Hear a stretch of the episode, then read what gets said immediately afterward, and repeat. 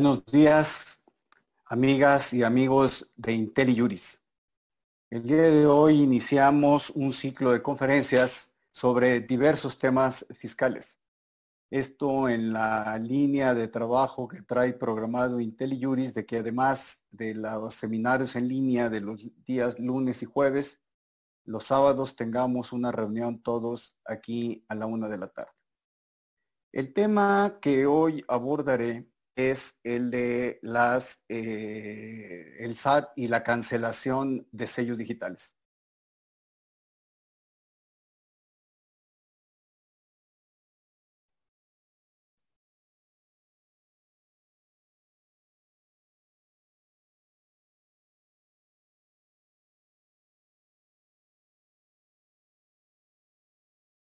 Es un tema álgido, de actualidad, que, eh, en el que algunas notas periodísticas dan cuenta de la problemática a la que se están enfrentando algunas empresas debido a la situación complicada que tienen para cumplir con sus obligaciones fiscales.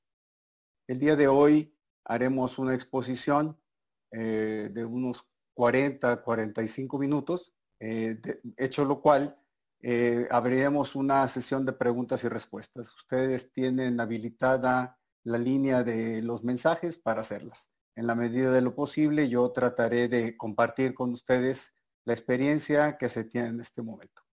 Como mencionaba, el SAT ha estado eh, desde el año pasado con una eh, serie de actuaciones en contra de los contribuyentes que incumplen obligaciones fiscales. El tema es interesante, es debatido, ha sido resuelto por la Suprema Corte de Justicia de la Nación, como lo veremos en unos momentos, y esto eh, se eh, sumó a, una reforma fiscal de este año que dio más facultades al SAT, le dio más fuerza a las autoridades fiscales para proceder a la cancelación de sellos digitales. Como sabemos, los sellos digitales eh, son el elemento indispensable para emitir las facturas fiscales, los comprobantes fiscales digitales por Internet. Todo esto está concatenado en la línea de que se requiere una firma electrónica avanzada. Eh, al momento en que se emite la firma electrónica avanzada con todas las características eh, personales, nombre, registro real de contribuyentes, eh, la bioidentificación, huella digital, eh, a efecto de que el SAT tenga la certidumbre de que la persona física que está realizando el trámite es la que se está dando de alta o está realizando los trámites correspondientes ante las autoridades fiscales. Eh, el Código Fiscal de la Federación establece un elemento adicional, que es el sello digital y el correspondiente certificado de sello digital, que es un archivo electrónico, es un elemento digital que crea certidumbre conforme eh, las propias disposiciones fiscales lo establecen entre la identidad de la persona y su firma electrónica. Digamos que es el elemento que cruza digitalmente la firma electrónica con el documento digital que se emitirá, en este caso, una factura fiscal. por lo tanto, en esta primera conclusión a la que vamos a llegar es que el sello digital, el sello digital es el elemento indispensable para que los contribuyentes puedan emitir sus facturas, el comprobante fiscal digital por Internet, como se les llama eh, legalmente. ¿Qué sucede cuando el SAT restringe o cancela el sello digital? Los contribuyentes se quedan, como ustedes saben, sin la posibilidad de emitir eh, facturas fiscales.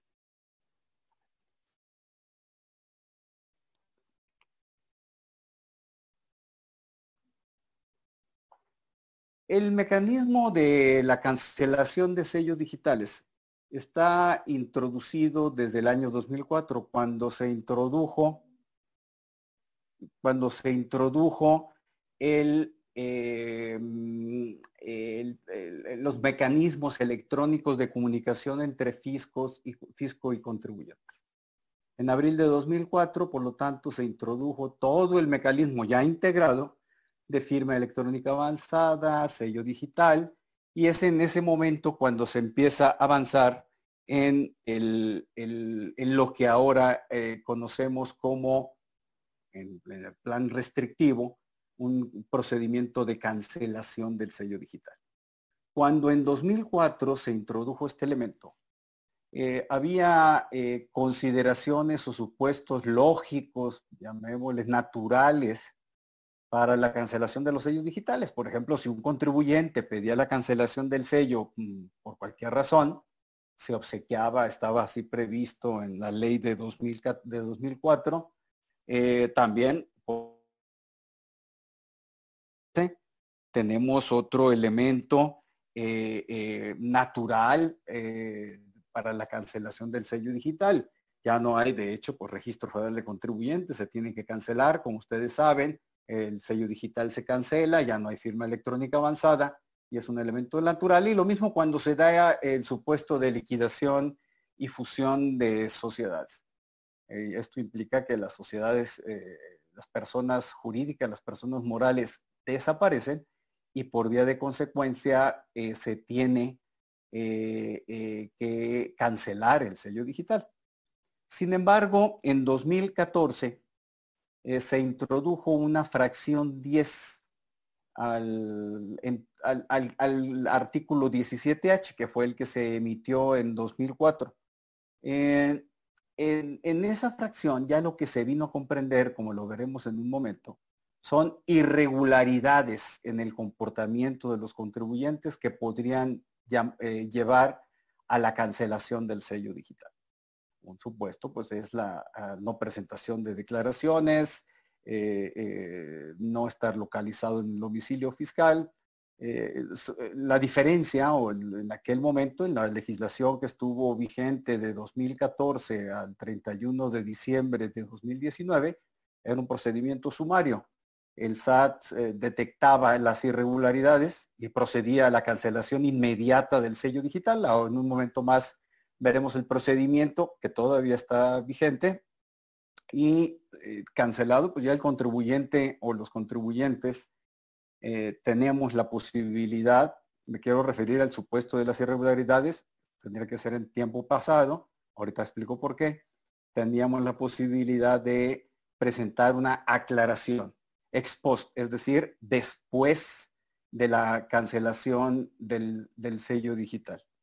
Em, en 2020, bueno, me regreso en 2014 al 2019, ese, ese eh, eh, procedimiento sumario fue llevado a la Suprema Corte de Justicia de la Nación, emitió una serie de jurisprudencias incluso, en, donde se, en las que se resolvió que definitivamente los contribuyentes eh, tenían limitada, tenían restringidas sus posibilidades de defensa para eh, oponerse a la cancelación de sellos.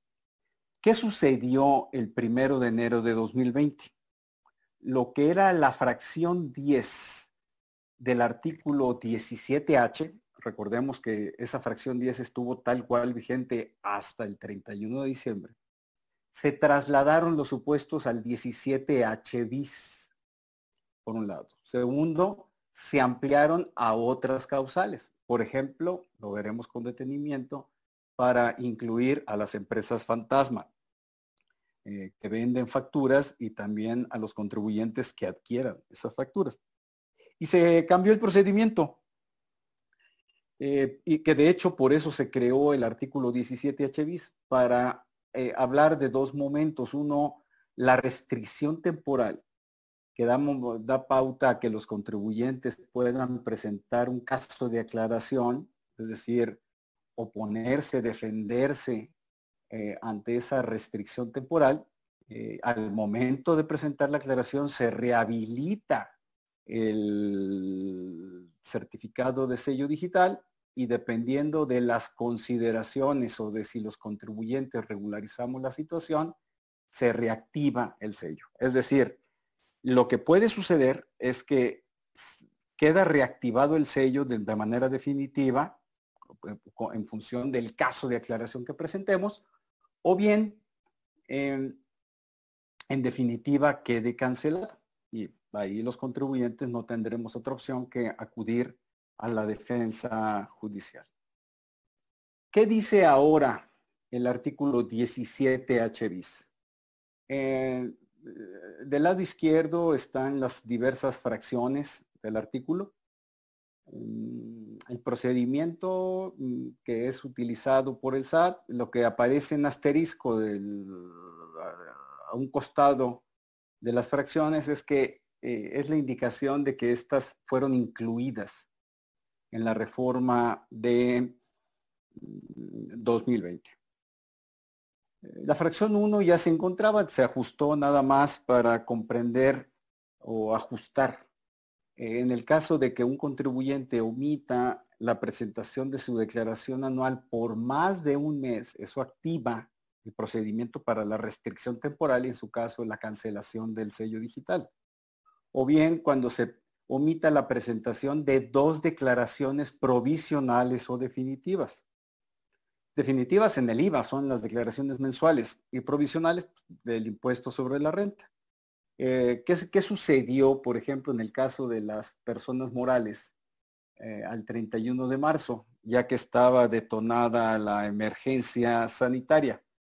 Eh, la propuesta de diversos grupos de contribuyentes y de los organismos empresariales fue que se pospusiera la presentación de la declaración, que se diera una prórroga por temas operativos los contribuyentes eh, no se encuentran con oficinas, con empresas abiertas y eso mm, complica en gran medida la presentación de las declaraciones em, o bien por falta de flujo. Esto hay que verlo también con, matices porque hay contribuyentes que eh, la emergencia sanitaria no les ha ocasionado problemas de flujo, al contrario, les ha dado márgenes financieros importantes de manejo de efectivo, otros no, por supuesto, podemos considerar entonces como otra aproximación las empresas que han sido calificadas como no esenciales versus las empresas esenciales eh, y las de las que realizan actividades esenciales y de estas últimas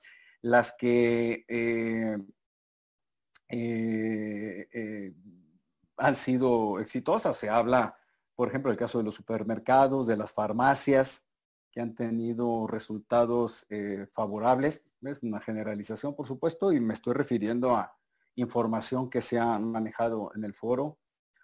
La fracción 2 habla del procedimiento administrativo de ejecución, eh, qué sucede eh, en el caso de que iniciado el procedimiento, ahorita vamos a ver los detalles, el contribuyente esté no, localizable, bueno, se activa el mecanismo del 17H, eh, o bien ya dentro del ejercicio de facultades de comprobación, el SAT determina que el contribuyente está no localizable o no presentó el cambio de domicilio fiscal conforme lo marcan las disposiciones eh, tributarias o el SAT detecta que hay operaciones simuladas.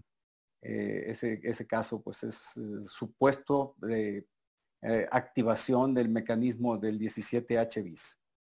Las dos fracciones siguientes fueron adicionadas en la reforma de, este año. Eh, eh, son eh, lo que se conoce coloquialmente como empresas fantasma. Hoy se ha tratado de trasladar la denominación como empresas fachada, empresas simuladoras, pero el nombre que está mejor colocado es el de empresas fantasma. Eh, lo que trata de hacer las autoridades, sobre todo la unidad de inteligencia financiera, es cambiar el concepto, porque son empresas, como son empresas reales, pues hablar de empresas fantasma no es tan real. Pero bueno, es una nomenclatura que se ha venido arrastrando durante décadas. El 69B, el, a que alude la fracción 4, es el de los EFOS, es decir, las empresas fantasma. E, e, e, F no quiere decir empresa fantasma, es empresas que facturan operaciones simuladas cuando se determinan eh, de manera definitiva por el SAT conforme al artículo 69b, ya una vez que se agote ese mecanismo, eh, que en otro, otra charla con ustedes explicaremos ese procedimiento.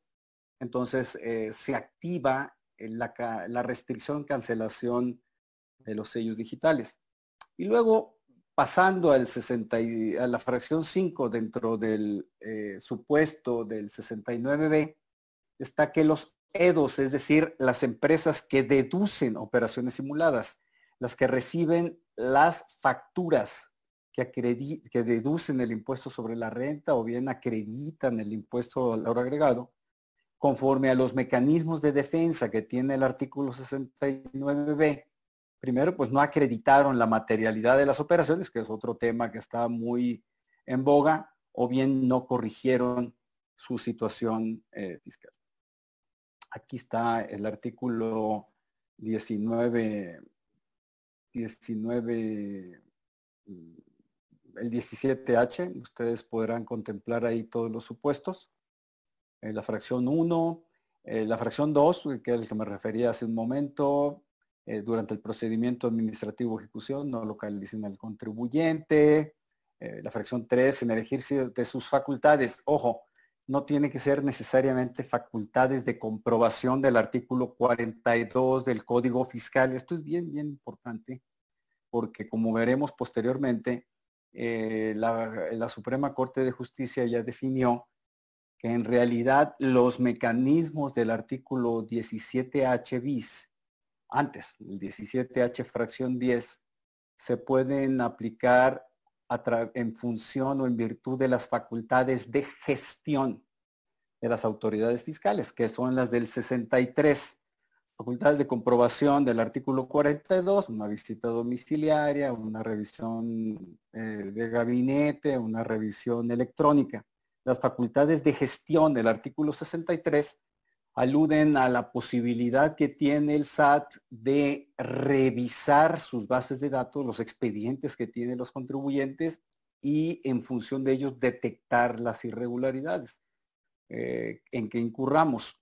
Eh, o que podamos incurrir. Esto da pauta al, a que se eh, lance un mecanismo de, del 17H bis sin necesidad por pasar, eh, insisto, una facultad de comprobación del 42. Esto es muy importante, esta aclaración la veremos después. luego las fracciones 4 y 5, la 4 se refiere a los EFOS, la fracción 5 a los EDOS, los que reciben. Esto presenta un tema eh, interesante. Si los contribuyentes EFOS, fracción 4, E2, fracción 5, no acreditan eh, que eh, uno, la materialidad de las operaciones o dos, que se regularizaron, mm, conforme al artículo 69b, pues aquí llegan a la eh, consideración de que el 17H casi casi se aplica de manera automática. Mm, Prodecon ha sostenido el criterio de que se pueden defender de nueva cuenta, pero eh, el caso es que si lo vemos en consideraciones de fondo, no hay mucho que se pueda hacer.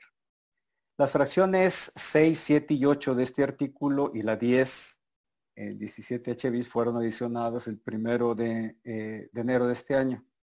Eh, cuando el SAT verifique que el domicilio no cumple con las condiciones y requisitos del Código Fiscal de la Federación, que ahí no está el principal asiento de los negocios, por ejemplo, un domicilio simulado, mm, que a consideración del SAT se puede, proceder a la restricción temporal, el, otro supuesto es ingresos o impuestos declarados distintos a los que tenga el SAT en su base de datos. Lo que les decía es una facultad de gestión del artículo 63 del Código Fiscal. Por lo tanto, eh, si lo que estamos declarando como ingresos, pues no coincide con, por ejemplo, con los comprobantes fiscales digitales por Internet que hemos emitido, con todos los matices que esto tiene, por supuesto, estamos en el desentendido, en automático va a votar la discrepancia, van a votar las diferencias. Esto activaría este eh, mecanismo del 17H bis. Eh, o bien, eh, las irregularidades que se tengan por parte de los contribuyentes buzón tributario. Eh, si recordamos, la reforma fiscal de este año estableció, junto con reglas generales, estableció un plazo perentorio para que las personas morales tuvieran activado su buzón tributario más tardar el 31 de marzo y las personas físicas el 30 de abril. Si no los tenemos listos, nos ubicamos en un supuesto de cancelación de sellos digitales, eh, recordando que el buzón tributario es el elemento de comunicación, básicamente único elemento de, comunicación entre fisco y contribuyentes para realizar la generalidad de los trámites.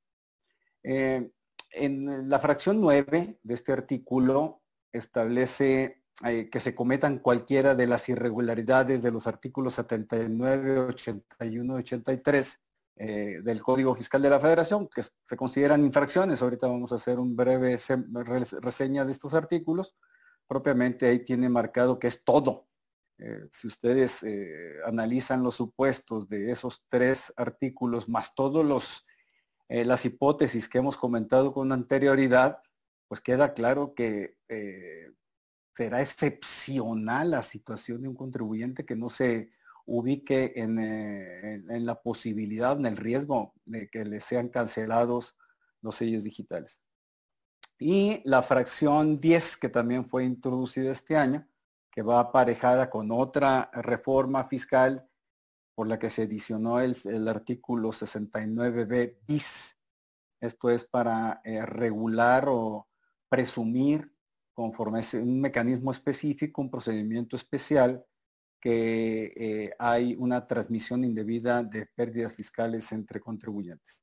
Las fracciones de este artículo 17H bis que estamos comentando, podrán ustedes verlas en esta presentación. La, la fracción 7 es muy poderosa eh, que fue adicionada este año, detecten que el ingreso declarado, así como el impuesto retenido por el contribuyente manifestado en las declaraciones de pagos provisionales, retenciones definitivos anuales, no concuerden con los señalados en los comprobantes fiscales digitales por Internet, CFDIs, expedientes, documentos o base de datos que lleven las autoridades fiscales, tengan en su poder o a las que tengan acceso.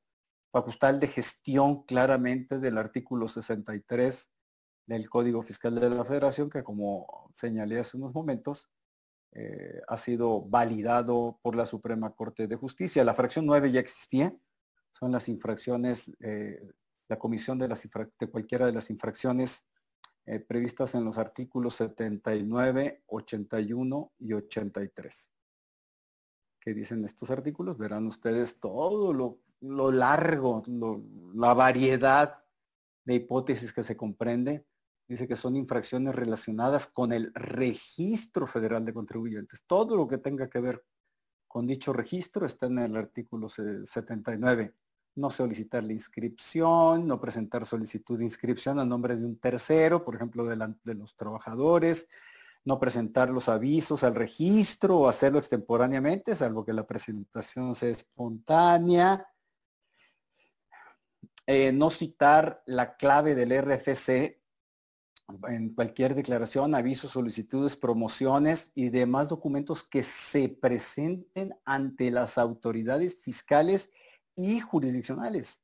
Eh, una omisión que se eh, ve con regularidad es que mm, en los juicios ante los tribunales federales, Tribunal Federal de Justicia Administrativa o los tribunales de amparo, juzgados de distrito, tribunales colegiados de circuito, Suprema Corte, no se, cuando son parte, las autoridades fiscales, por supuesto, el SAT, no se incorpora el registro federal de contribuyentes de, quienes promueven, de la parte actora, de las demandadas, del contribuyente que está actuando.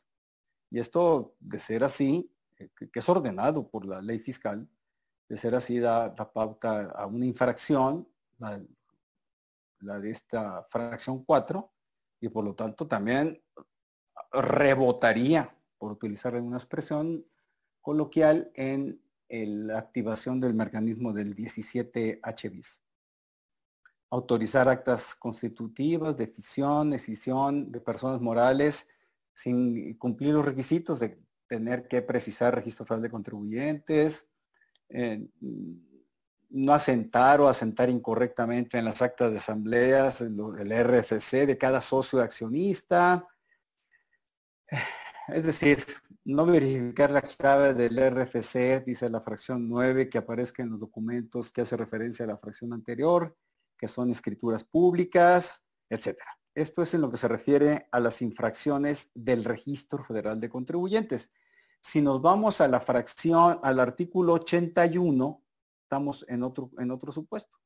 Son obligaciones relacionadas con la obligación de pagar contribuciones. Ahí sí es pago. Y presentar declaraciones, solicitudes, documentos, avisos, información o expedición de constancias, pues no presentarlas. O no hacerlo a través de los medios electrónicos. Eh, eh, la fracción 2, también no presentar las declaraciones. Aquí no estamos en, en, los supuestos, estos son supuestos eh, complementarios o paralelos, vamos a llamarlo, de lo que vimos en otro de las hipótesis del 17 HBIS, pero presentar las declaraciones, avisos con errores o en forma distinta, lo señalado por las autoridades fiscales.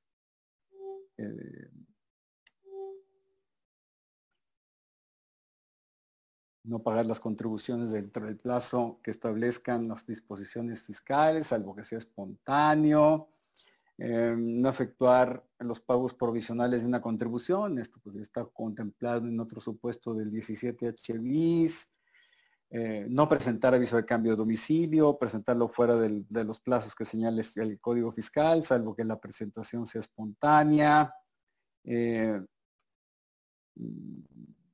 no sé, eh, aquí pueden ustedes ver que es una amplia gama de supuestos, no los leo todos, por supuesto, no tiene, eh, no tiene caso, pero lo que sí podemos detectar es que las irregularidades que aquí aparecen, pues ya son sobre situaciones específicas del artículo 73, fracción 13 de la ley del impuesto sobre la renta, fracción 5 del artículo 32 del IVA, etcétera. La fracción 13 pues alude a la ley del impuesto especial sobre producción y servicios, ya son supuestos muy específicos contemplados en distintas leyes fiscales.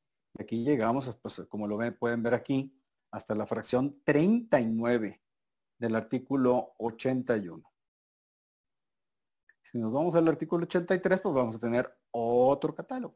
Estos ya son eh, mm, eh, infracciones relacionadas con llevar contabilidad y aquí sí se, se especifica que sean descubiertas en el ejercicio de facultades de comprobación o de las facultades previstas en el artículo 22 de este código, como ubicamos ese artículo es en relación con devolución de contribuciones. No llevar contabilidad, no llevar algún libro registro especial, llevar la contabilidad en forma distinta como se establezcan en, el código fiscal, no hacer los asientos correspondientes eh, de las operaciones eh, efectuadas o hacerlos de manera incompleta. Esa fracción 4 es importante. No poner, no llevar, no conservar la, contabilidad a disposición de las autoridades, pues en términos generales son 5 años, por excepción serán 10 años. Eh,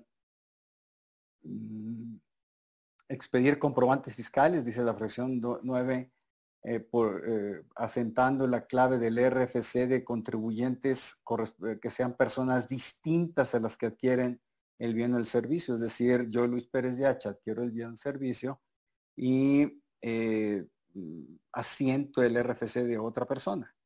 No dictaminar los estados financieros cuando hubieran optado por ello. La fracción 12 no, expedir o acompañar, esto tiene mucho que ver con el tema este, aduanero, no, no expedir o acompañar la, documentación que ampare mercancías en transporte en territorio nacional, etcétera. Ahí ustedes van a poder, estos son 18 fracciones. Como ven, en la suma de los tres, de las hipótesis de los tres artículos, 79, 81 y 83, pues vamos a llegar a supuestos amplísimos Mm, que puedan llevar a la, aplicación del 17 HBIS. Ya entrando a los procedimientos, con la lámina anterior cerramos la parte sustantiva, lo que da lugar a la cancelación de sellos digitales. Vamos a entrar a la parte de procesal, de procedimiento. ¿Cómo está hoy regulado el artículo 17H, que es el es el que hemos venido hablando, que estuvo vigente en toda esta gama de irregularidades hasta el 31 de diciembre del año pasado. Si recordamos, esa fracción 10 es equivalente al artículo 17H bis. Me regreso al 17H. La cancelación que ahí está prevista es esta. Y eso fue en relación con lo cual la Suprema Corte resolvió todo lo que veremos eh, después. Ese 17H señala que cometida o ubicado alguno de los supuestos de, de, cancelación, se cancelaba el sello digital, estoy hablando hasta el 31 de diciembre de 2019, eh, y ya cancelado el contribuyente no puede utilizar, no podía utilizar el certificado de sello digital. Tenía la opción, el contribuyente, la sigue teniendo en otra modalidad, para presentar un caso de aclaración. Con esta aclaración el contribuyente lo que le decía al SAT, dependiendo del tipo de irregularidad de los artículos, por ejemplo, 79, 81, 83 del Código Fiscal subsanaba la irregularidad y por lo tanto el SAT eh, reactivaba el sello.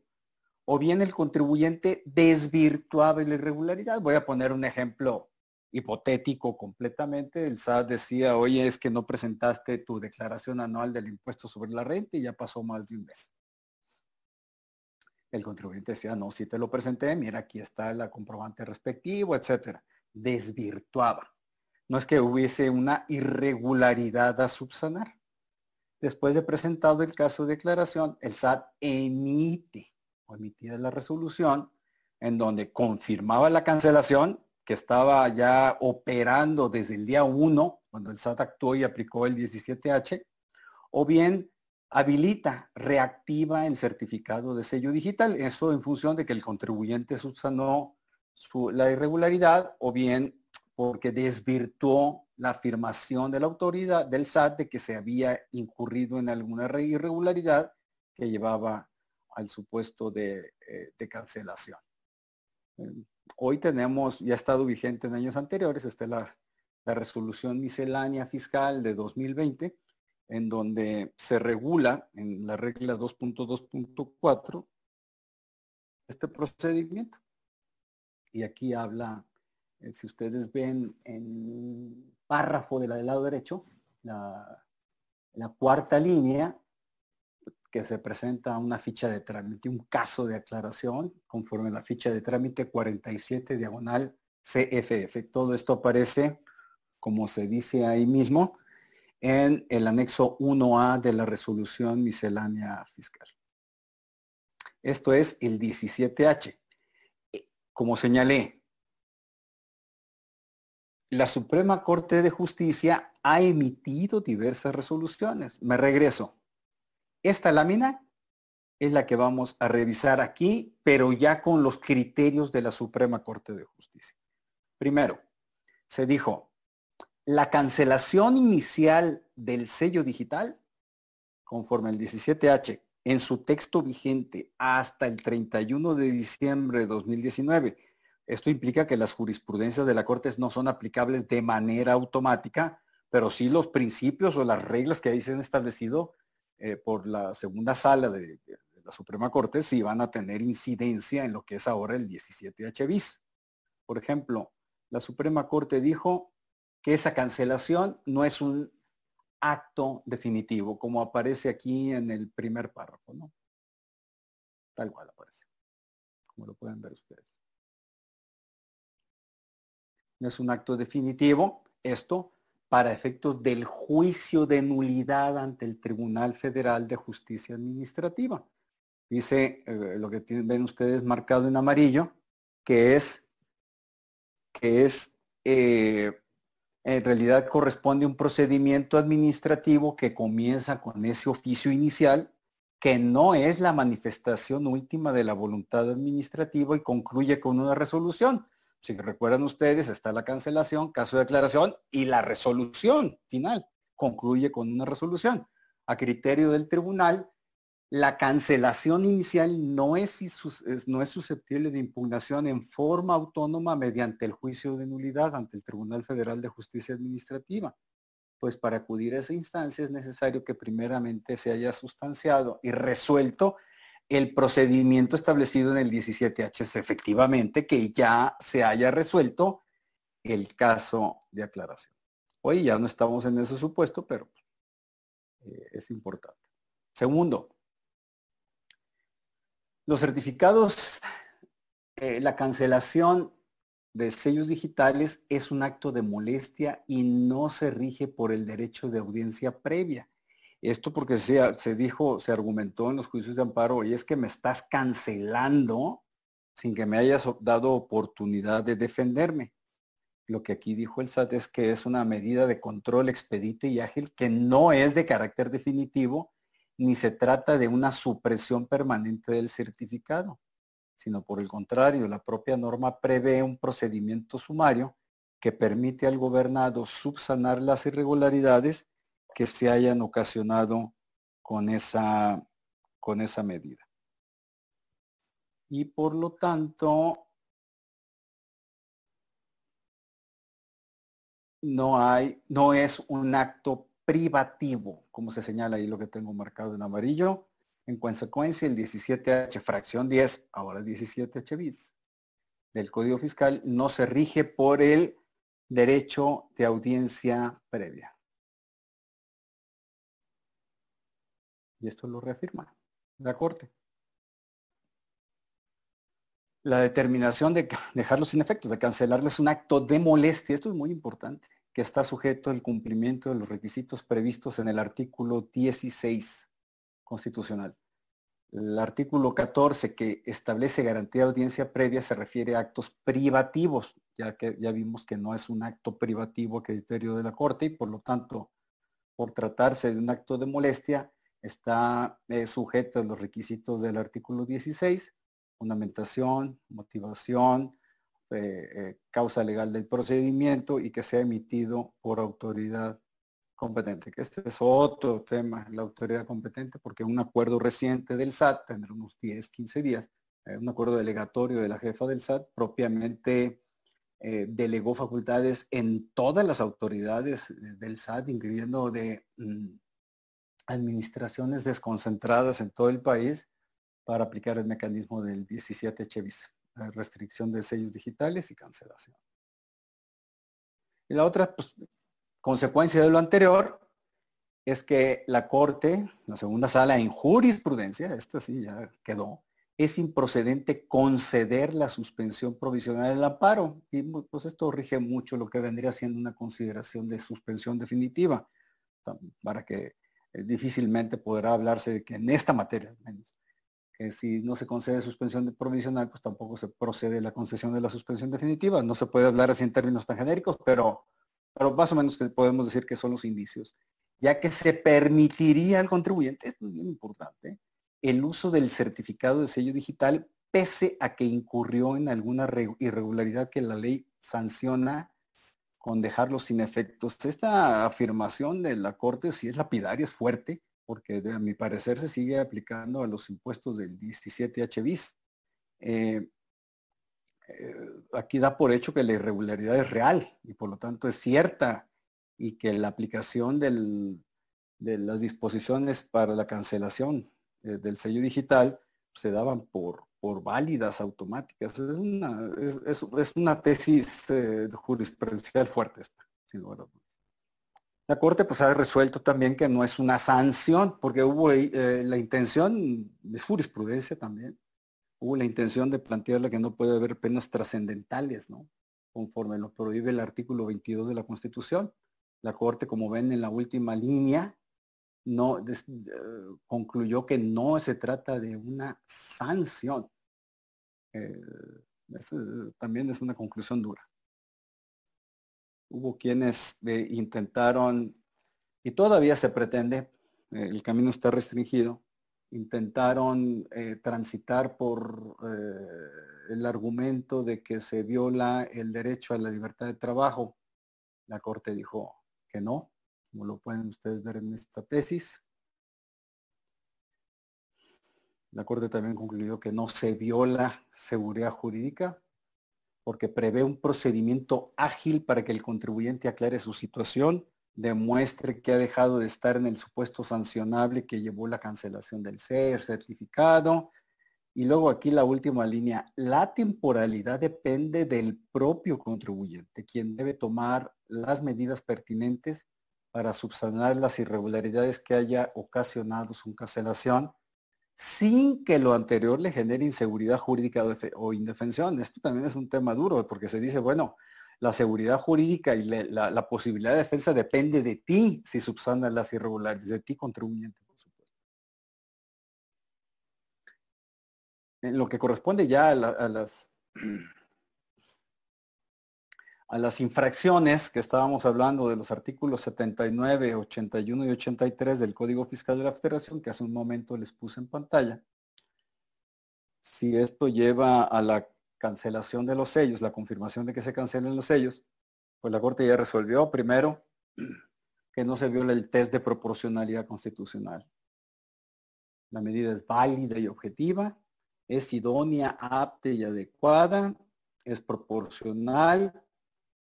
Y aquí está lo que les comenté hace un momento del artículo 63 del Código Fiscal. La autoridad, el SAT, ejerce sus facultades de gestión tributaria no tanto de comprobación del artículo 42. Aquí está señalado en una conclusión clara por parte de la Suprema Corte de Justicia, porque si nos vamos a los supuestos de los artículos 79, 81, 83 que están señalados en la tercera línea de esta tesis, son los que analizamos y en realidad no se requiere una facultad de comprobación. Así lo concluye la Corte, sino únicamente que de las bases de datos del SAT se desprenda que se cometió la infracción y por lo tanto se aplican las multas y por vía de consecuencia se cancela el sello digital. No genera inseguridad jurídica, va en la línea de lo que hemos comentado. Eh, porque dice que se tiene un plazo para que la autoridad fiscal de contestación o resuelva cancelación. El caso de aclaración tenía un plazo, eh, tiene un plazo el SAT para eh, dictar esa, la, resolución que confirma o bien que exonera al contribuyente. Dice el SAT que no hay inseguridad jurídica porque si el SAT no resuelve en ese plazo que tiene, entonces eh, la resolución de cancelación del sello digital es nula.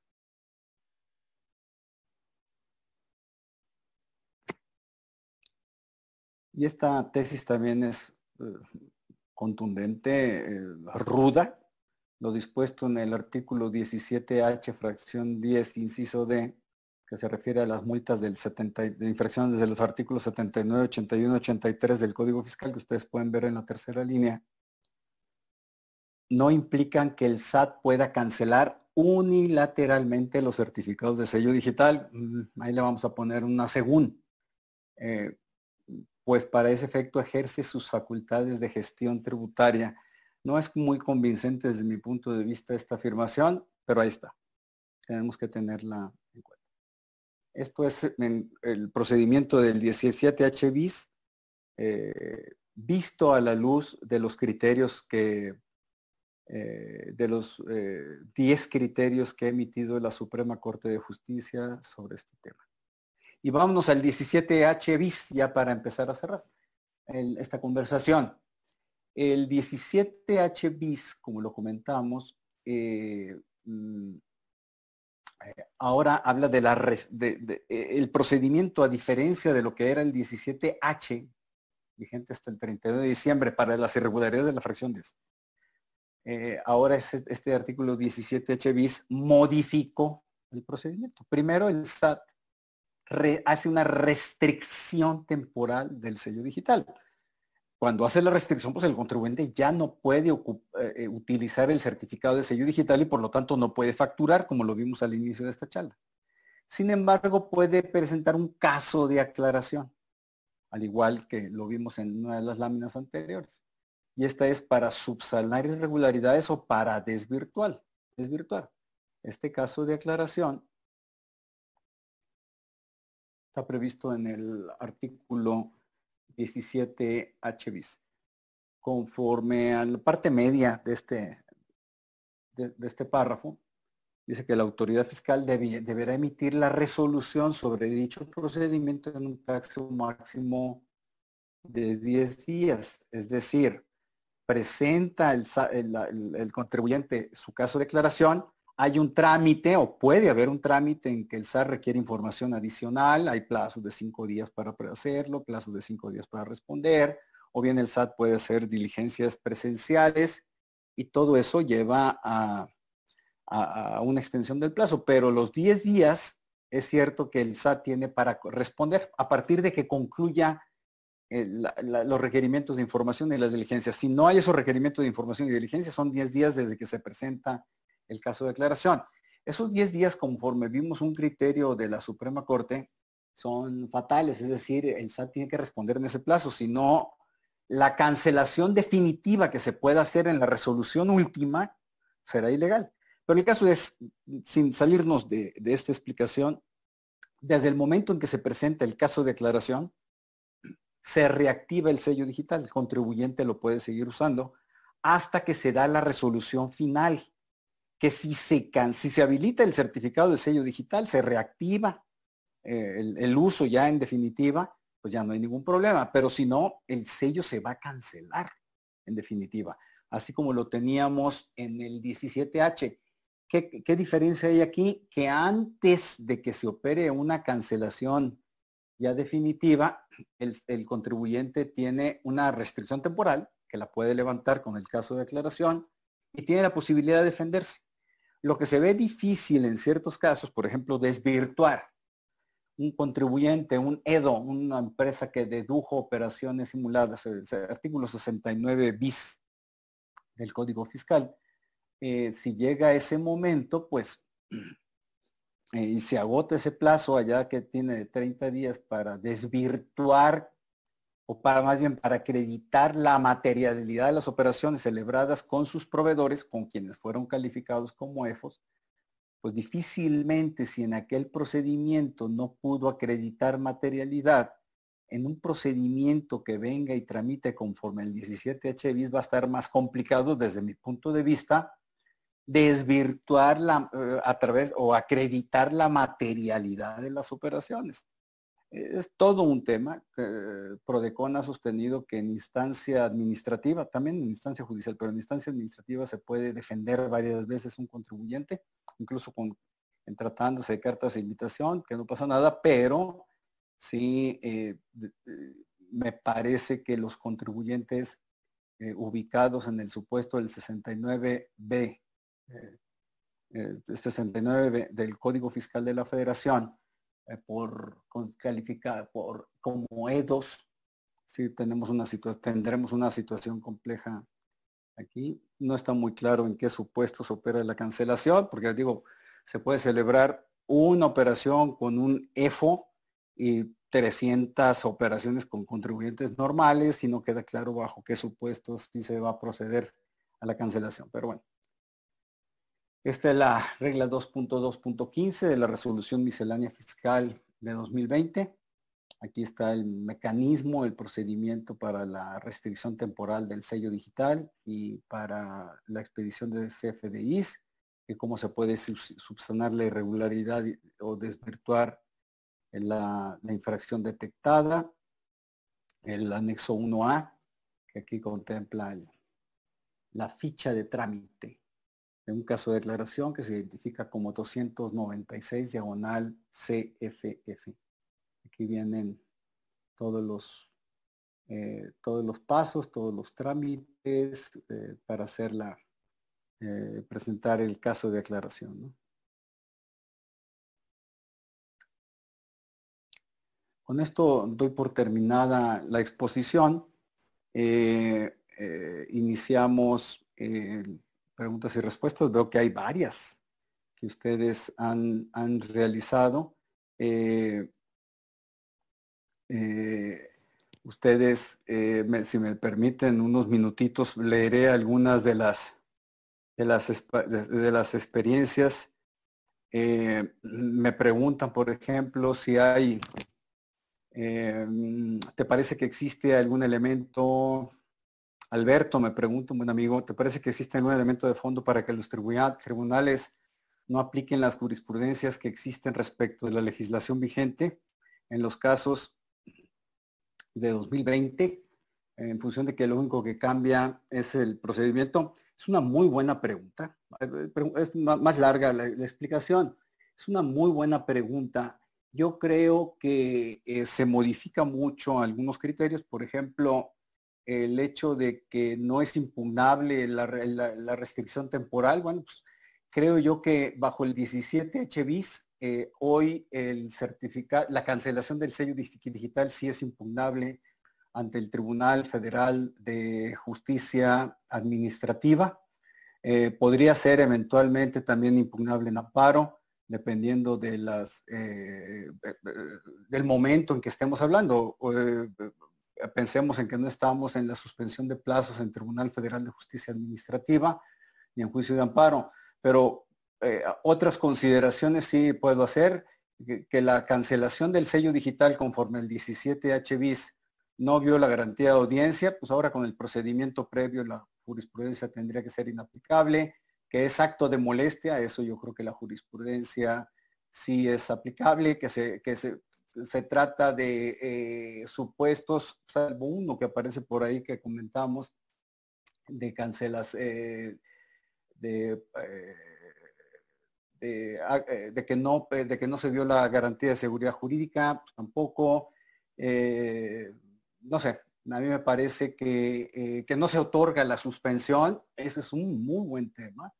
Eh, yo creo que ese aspecto es de los más relevantes eh, de las jurisprudencias que hemos comentado, porque en la, práctica los contribuyentes a los que se les cancela el sello digital bajo el mecanismo anterior o este, mm, dado la jurisprudencia que emitió la segunda sala de la Suprema Corte, difícilmente podrá sortearse ese, ese supuesto. Em, la respuesta es que algunos de los criterios podrán ser atendibles, otros no, y otros definitivamente inamovibles. Ya son jurisprudencia, no se vio la garantía de audiencia, son actos de molestia, no se otorga la suspensión. Ahora, esto trasciende en la actualidad, porque si se da la aplicación del 17 HBIS, que es posible, no está suspendido en las actuaciones del SAT, todo es de manera electrónica, no se aplica un acuerdo que publicó el SAT recientemente, ni está exceptuado de los trámites que puede realizar el SAT. La cancelación del sello digital, pues el contribuyente tiene que afrontar dos realidades. Primero, el Tribunal Federal de Justicia Administrativa, uno de cuyos acuerdos establece que solo se procede el juicio de nulidad en aquellos casos en que las medidas, la suspensión de las medidas cautelares sean de urgencia. La primera pregunta es si la, Corte sostuvo para amparo que no procede la suspensión. Eh, me parece que eh, por analogía podría extenderse con muchos matices, por supuesto, ese criterio al Tribunal Federal de Justicia Administrativa, lo cual pone en suerte la procedencia hoy, eh, del juicio de nulidad ante dicho tribunal. Y en lo que respecta al amparo, si la cancelación no se considera acto privativo sino de molestia, no procede la suspensión, el, gran signo de interrogación que tiene que colocarse es si podría considerarse como un caso urgente cuando se active eh, la cancelación del sello digital, pasando por la restricción temporal. Mm, a mí me parece que se puede construir una argumentación en el lado de, por el lado de que se trata de medidas excepcionales en tiempos extraordinarios y por lo tanto lo hace urgente y por lo tanto tendría que admitirse. Eh, admitirse físicamente y luego admitirse la demanda y luego que se conceda la suspensión son tres valladares, son tres puertas las que hay que cruzar para efectos de poder en amparo transitar, en el amparo, en, juicio. No quiero decir que no, sino únicamente señalar las complicaciones que se tienen. Y mm, queda claro que uno de los grandes inquietudes que hoy tenemos los contribuyentes es que por quítame estas pulgas por cualquier elemento menor de los que hemos comentado al ver el artículo 17 HBIS y todo, sobre todo si lo ligamos con los artículos 79, 81 y 83 del Código Fiscal de la Federación, las infracciones, pues estamos en un estado de vulnerabilidad muy alto.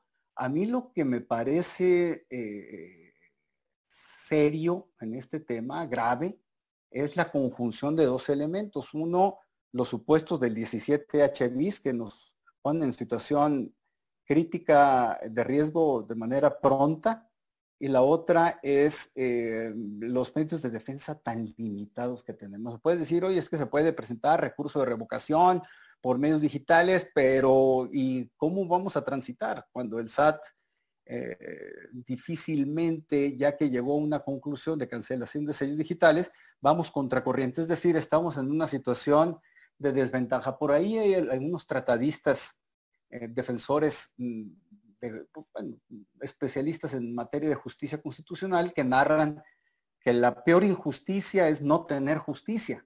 Y yo creo que es la situación en la que estamos viviendo ahora. Si no tenemos medios de defensa, eh, estamos hablando de la peor de las injusticias que, podemos transitar. Mm, otro, me preguntan qué opina del acuerdo delegatorio de facultades recientemente publicado para el SAT para que se ejerzan facultades de, eh, cancelación de sellos digitales. La aplicación del 17 HBS es un gran tema, una gran pregunta. Un amigo de Guadalajara. una de las condiciones que se establecen en materia delegatoria es que la autoridad delegue lo que la competencia que pueda delegar. Aquí se ha cuestionado mucho si la jefa del SAT puede delegar esas funciones. Eh, yo sí coincido en que antes de dar el paso al esquema de delegación, tuvo que haberse realizado una reforma al reglamento interior del SAT. Eso me parece a mí en la construcción tradicional eh, de la jurisprudencia en México de varias décadas. Eh, me explico, de la ley del SAT se pasa al reglamento interior del SAT y luego a los acuerdos delegatorios. No puede haber un salto de la ley, facultades de la jefa del SAT, al acuerdo delegatorio. Se tiene que pasar por el reglamento interior. Desde mi punto de vista coincido que hay un tema de competencias a discutirse, dudoso desde mi punto de vista, a mi parecer, de si las autoridades en función a, quienes se les delegaron facultades.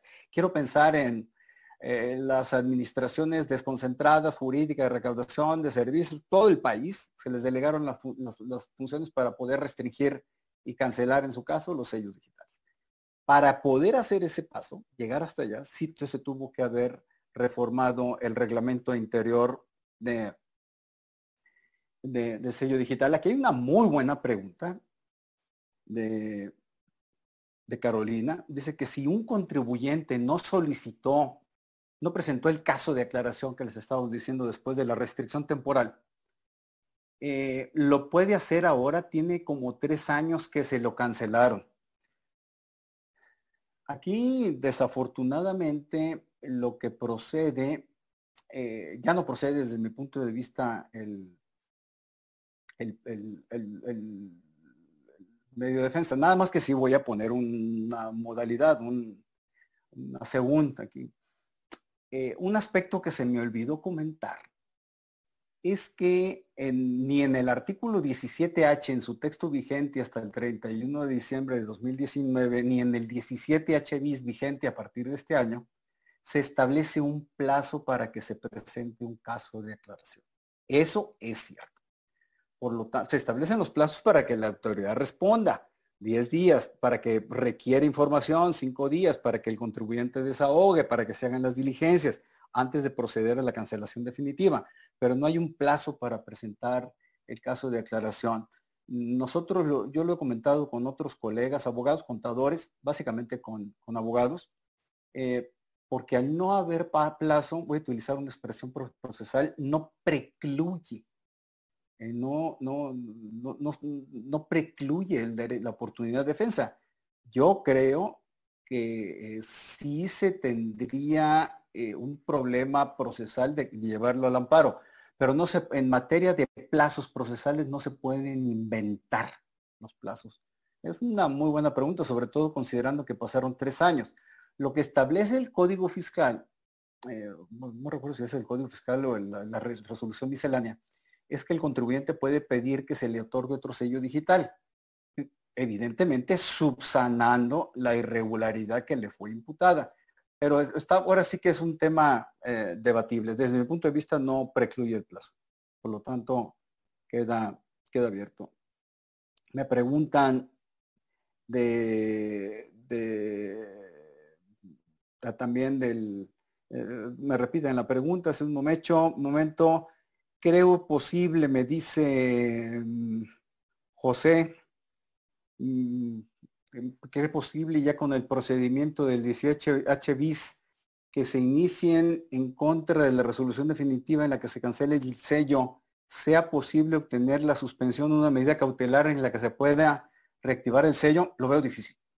La jurisprudencia de la Suprema Corte no ayuda en nada, al contrario no ayuda. Dice que pues, propiamente si lo conjuntamos esa tesis con otras que leímos, entonces vio la garantía de seguridad jurídica, que no se puede activar el sello eh, a través de una medida suspensional, perdón, a través de una medida suspensional cuando en la graduación, así lo, dice la Suprema Corte, la graduación de la irregularidad la reparación de la irregularidad queda en manos del contribuyente. Entonces dice, no te concedo primero porque sería validar tu irregularidad, lo cual ya dio por cierta e inobjetable. Me refiero en el cuaderno incidental de amparo, de juicio de, juicio de nulidad. Ya la dio por cierta, ya la dio por válida. Entonces no hay posibilidad de que el contribuyente se rehabilite. Yo veo muy difícil, muy difícil, se está intentando, por supuesto, no nos podemos quedar con los brazos cruzados, y eso va en la línea de lo que preguntaba Alberto también hace un momento, en qué extensión se aplican los criterios jurisprudenciales de la Corte. No ayudan, definitivamente no ayudan esos criterios. Está difícil dar una respuesta satisfactoria. Me gustaría responder de otra manera, pero lo veo, lo veo complicado. Me preguntan del acuerdo delegatorio de facultades. Mm, ¿Usted cree que cambien? Me pregunta Salvador. Eh, ¿Usted cree que cambien los criterios de la Suprema Corte de Justicia?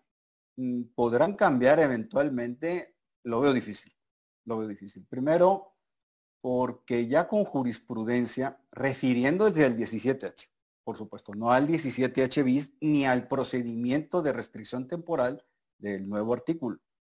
Eh, eh, tenemos que votar o juicios de nulidad o juicio de amparo ante juez de distrito y dependiendo de los planteamientos se, tendrá que transitar por tribunal colegiado de circuito y ya llegar a la Suprema Corte de Justicia.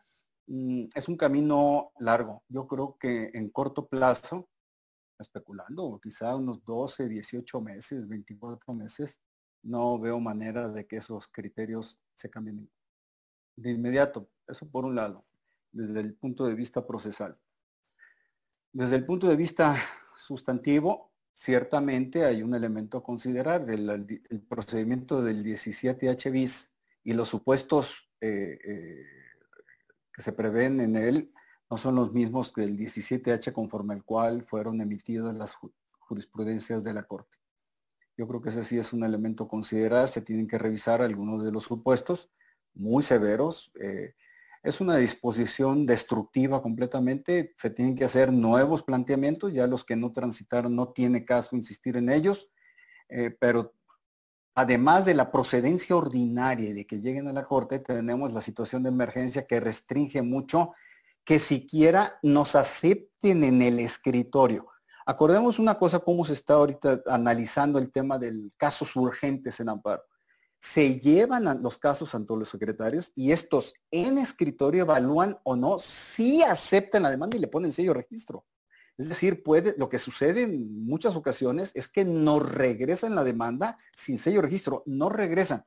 Se ha intentado también por la vía electrónica, por supuesto. ¿Qué sucede? Pues no regresan por vía electrónica al mismo sin darle trámite y sin darle registro. Eso implica que no tenemos queja, porque no hay un desechamiento formal. Es todo un tema. Por eso hace un momento hablaba. La injusticia más grande es no tener justicia. Esto en respuesta a Salvador. Eh, eh, claro que les me pide Angelina que si les comparto el material expuesto, por supuesto, el material es de ustedes. se les va a entregar por las vías de comunicación aquí que determine el director general de, de IntelliJuris, que, incluso me dan la idea de que eh, en la próxima plática que dé, voy a hacerlo sobre el artículo 69, vamos a hablar también del concurso mercantil, los aspectos fiscales del concurso mercantil es muy importante, se deben venir. Ah, pero bueno, no, no me voy a detener con concurso mercantil, es un tema que me súper apasiona. Eh, Roberto Eduardo, desde el enfoque del derecho fundamental del artículo quinto, eh, la cancelación de sellos digitales sería impugnable por violación de derechos humanos al impedir percibir el producto del trabajo, actividad económica, teniendo como requisito la previa facturación. Es que uno de los elementos que se está, uno de los elementos que se está considerando en, uno de los elementos que se está considerando precisamente para argumentar, para argumentar el, eh, en esta situación, es, lo voy a poner de manera gráfica y luego, eh, y luego me, regreso a lo jurídico.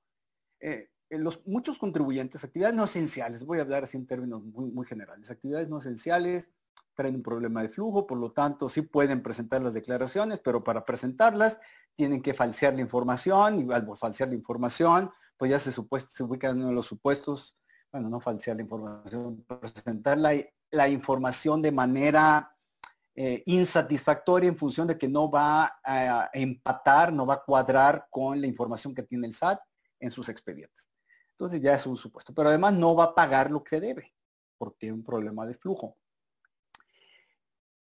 Si lo vemos en, términos de sanción, que ya la Corte dijo que no es sanción, pero bueno, quedémonos en una medida disciplinaria, una medida correctiva del SAT.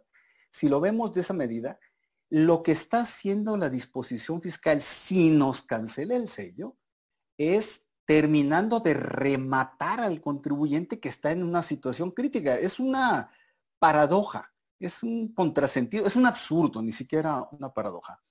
Porque si el contribuyente no puede pagar precisamente por falta de flujo o no puede cumplir las obligaciones y ahora se presenta la eh, se, viene la presentación de la siguiente declaración provisional de renta y, la definitiva de IVA para para personas morales. Entonces es una situación caótica. ¿Qué quiere decir esto? Que las propias normas fiscales ponen en situación de muerte a los contribuyentes. Esto trasladado al lenguaje jurídico quiere decir que en la situación extraordinaria que estamos viviendo, conforme lo, dijo lo ha dicho la Corte en test de proporcionalidad constitucional, ya dijo que no se viola, pero era en condiciones ordinarias, en las condiciones extraordinarias en las que estamos que así, así fue calificado por la autoridad eh, sanitaria competente, el Consejo de Salubridad General. Esto significa que estamos en una situación distinta y por lo tanto el test de proporcionalidad tiene que ser apreciado y analizado bajo una diferente óptica. Respondiendo la pregunta eh, que me hace Rodolfo Eduardo, sí, yo coincido que eh, por ese argumento o bajo el de test de proporcionalidad constitucional, test de proporcionalidad tributaria, eh, sí prosperaría un argumento de inconstitucionalidad. Acordémonos también que mm, sí faltan planteamientos de inconstitucionalidad dirigidos a otras de las fracciones del artículo 17H bis, de las fracciones nuevas, ¿no? En donde se pueden detonar argumentaciones muy, muy interesantes. La respuesta es que sí, Rodolfo Eduardo. Uriel ¿Qué pasa en el supuesto en el cual el proveedor a quien le fue cancelado el sello digital no emitió la factura antes de que le fuera cancelado los sellos? ¿Hay una forma de sustituir el CFDI y de hacerlo deducible? No. Si no tenemos CFDI no podemos deducir el gasto y no podemos acreditar el IVA. Es uno de los problemas que se presentan en la práctica con regularidad. En tu opinión, me pregunta Alberto, también mi buen amigo Alberto, Mediante esta nueva mecánica se ofrece una nueva oportunidad de acreditar la materialidad para los E2 que no lo hicieron dentro de los 30 días siguientes a la publicación de la lista negra, sí. Aunque aquí voy a, me voy a mover al artículo 69, 69b eh, del Código Fiscal de la Federación. EFOS y EDOS. Eh, para los EDOS, para los contribuyentes que dedujeron las facturas recibidas de EFOS, que están en las listas negras. La publicación en el diario oficial de las listas de los EFOS no se puede tener como notificación formal para los EDOS. Esto es un criterio ya de varias décadas de la Suprema Corte de Justicia de la Nación, sobre todo en materia de expropiación. Eh, ¿Qué sucedía ya en las décadas de 50, 60, 70 del siglo pasado? Las expropiaciones se notificaban por diario oficial, no se notificaban personalmente a los dueños de los predios expropiados. Eh, y eso años después, décadas incluso después, llegaban las sucesiones, es decir, los sucesores eh, de las personas que habían sido eh, los dueños de los terrenos a presentar par, que les habían expropiado y no se había respetado garantía de audiencia. Eh, y todo esto reafirmó un criterio añejo de la Corte de que las notificaciones por diario oficial no hacen, no hacen las veces de notificación formal. ¿A qué voy con esto? 69b del Código Fiscal. La publicación de las listas de los EFOS, conforme dicho artículo, no hacen efectos de notificación formal para los CEDOS.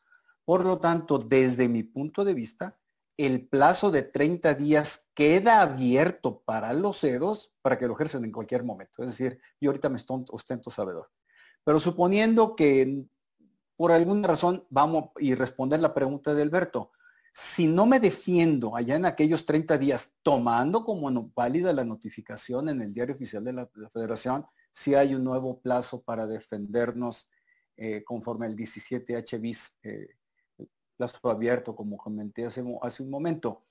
Eh, pero de, de, cualquier modo, si nos defendimos conforme al 69B, Edo, si me vengo al 17H bis, tengo otra oportunidad de defensa. No precluye.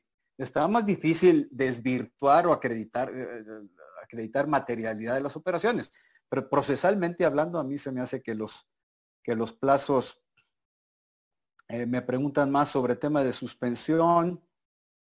Eh, si el SAT, pregunta Rubén, no emite la resolución definitiva, entiendo que en el 17H bis no opera la negativa, la negativa ficta.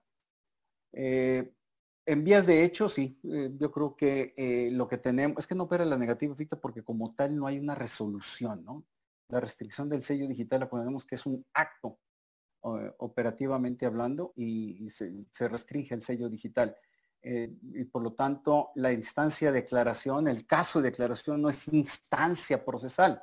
Lo que sí es que pasado el plazo, le precluye el término de la autoridad para que pueda cancelar. La cancelación que hiciese después de los 10 días que tiene para esos propósitos sería ilegal. Eh, si lo vemos de otra manera, si presentamos un caso de declaración, se reactiva temporalmente el sello digital, esa reactivación tendrá que quedar de manera eh, eh, permanente, la reactivación. Es una, es, una buena pregunta. Sin lugar a dudas, este, eh, las, hay muchas. Senyacen me pregunta, tengo considerando uno, supuestos de cancelación de sello por discrepancias fiscales o no presentación de provisionales de renta y dos, la emergencia sanitaria que ha complicado la operación de empresas. ¿Estamos frente a una serie de cancelaciones de sellos por parte del SAT? Mi respuesta es que sí. El 17, de manera absurda, por supuesto. El 17 HBIS fue reformado, eh, adicionado los supuestos de restricción temporal y cancelación precisamente para actuar se habla de que antes de, eh, del COVID-19 el inventario que tenía el SAT de cancelación de sellos digitales era de 100 mil contribuyentes, eh, dato interno manejado por algunos funcionarios del SAT. Y me parece a mí que la señal más clara de que van por la cancelación de sellos digitales es el acuerdo delegatorio de facultades a diversas autoridades del mismo SAT, hasta, la, hasta, la, hasta aduanas les dieron facultades para restringir temporalmente los sellos. Y eso ya fue hace 15 días, es decir, en, pleno, en plena crisis de COVID-19 y no obstante todas las peticiones ordenadas, comedidas, propuestas que se han hecho por grupos de contribuyentes, organizaciones profesionales, de fiscalistas, básicamente, y no se diga los organismos empresariales que apenas la semana pasada presentaron 68 propuestas de un acuerdo nacional. Muy interesante, pero definitivamente yo creo que sí, de manera absurda el SAT va a venir a quitarle el oxígeno eh, a, los contribuyentes, el poquito que, nos queda.